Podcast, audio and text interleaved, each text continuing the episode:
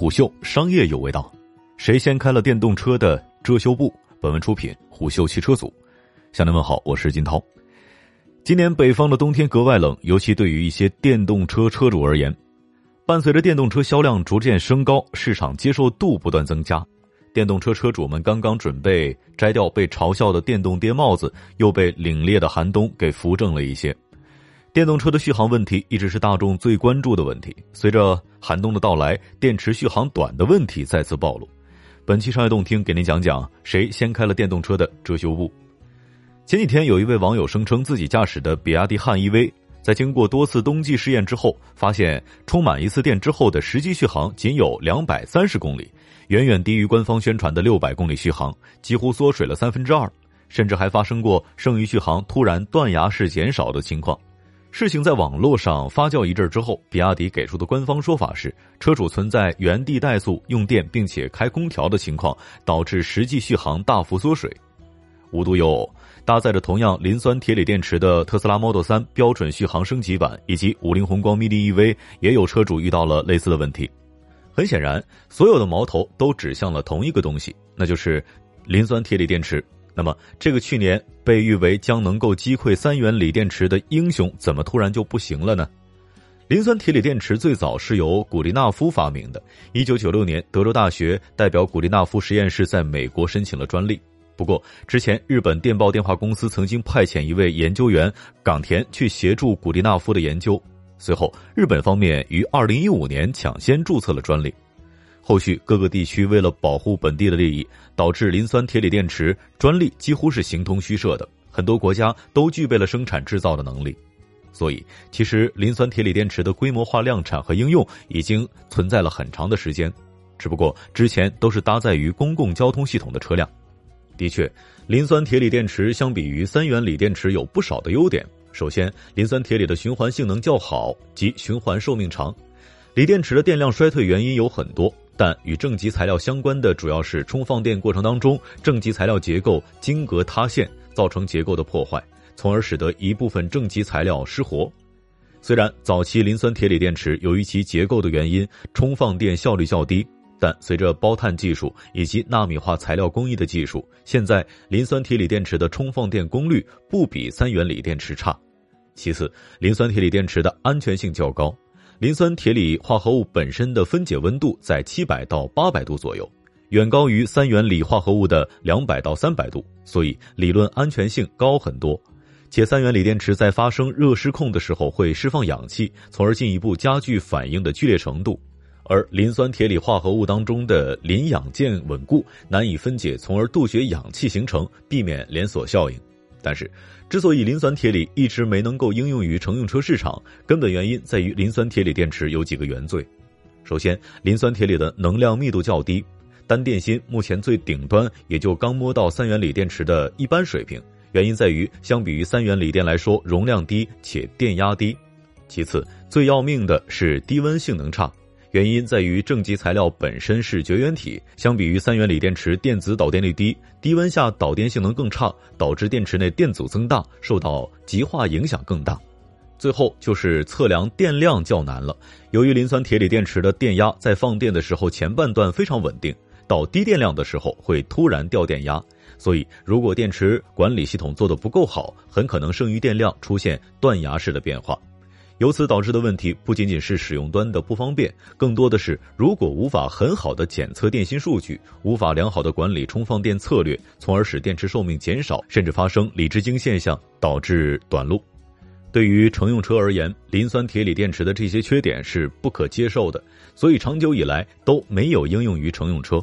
不过，比亚迪通过改善磷酸铁锂电池材料和刀片电池的电池包结构，提升了单电芯和电池包的能量密度。摆脱了续航短的诟病，但是关于其他磷酸铁锂电池天生的缺点，尤其是磷酸铁锂电池冬季续航表现时，比亚迪给出的解决办法却多少有些含糊。他们说，材料的性能有所提升，配合热管理系统的加热，已经解决了该问题。磷酸铁锂电池材料的性能提升大概是没什么问题的，但是热管理系统的好坏就值得商榷了。目前所有量产纯电动车当中，采用锂电池无外乎镍钴铝三元锂电池、镍钴锰三元锂电池和磷酸铁锂电池这三种。但无论是哪种锂电池，其实都会受到低温的影响。只不过相比于三元锂电池，磷酸铁锂电池天生受影响程度比较大。因为目前大部分的锂电池不仅正极材料会产生影响，低温也会影响负极材料和电解液。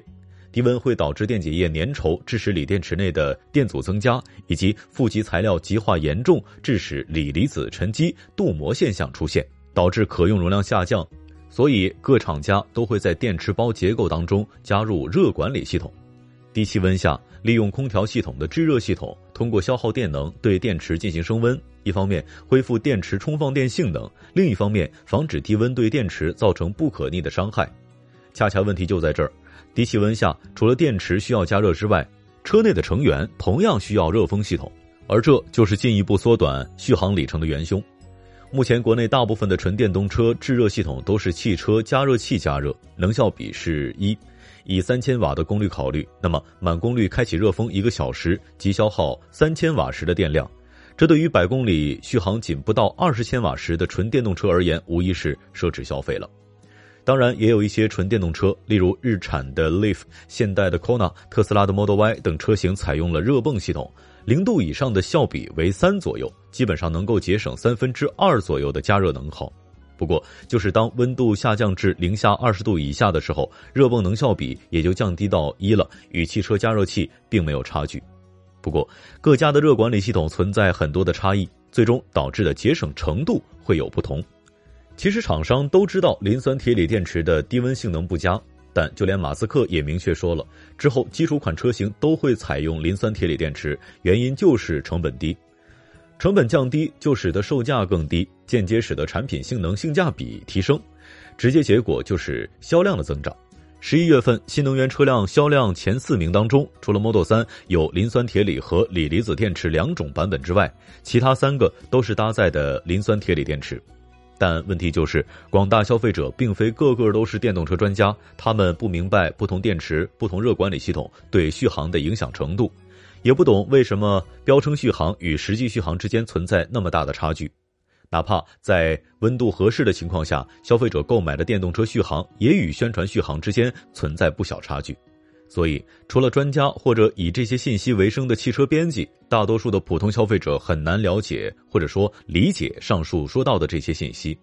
由此导致的最大问题就是，车主对实际续航的认知就如同薛定谔的猫，量子态的实际续航让用户完全捉摸不透自己的真正活动范围到底能有多大。更别说在冬天低气温下缩水的续航，不仅会让用户活动范围减小，还会连带产生充电排队等各种麻烦。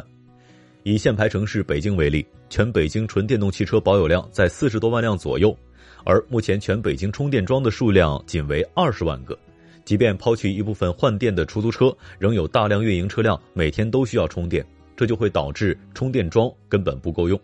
当然，无论从驾驶体验和使用成本的角度，还是从国家能源战略的角度，纯电动车是大势所趋，这无可厚非。但是不完善的测试标准、厂商的技术差异、充电设施数量不足，都在真真切切的冰冻着电动车主的心。如果你身处南方城市，那么恭喜你，你只需要考虑低温性能之外的麻烦就行了。如果你身处北方城市，而且在限牌城市，那么很不幸，在购买电动车之前，请认认真真的做点功课，不然你就有可能是充电桩旁边那个最靓的军医大哥。商业洞听是虎嗅推出的一档精品节目，精选虎嗅耐听的文章，分享有洞见的商业故事。我是金涛，下期见。虎嗅，商业有味道。本节目由喜马拉雅、虎嗅网联合制作播出，欢迎下载虎嗅 APP，关注虎嗅公众号，查看音频文字版。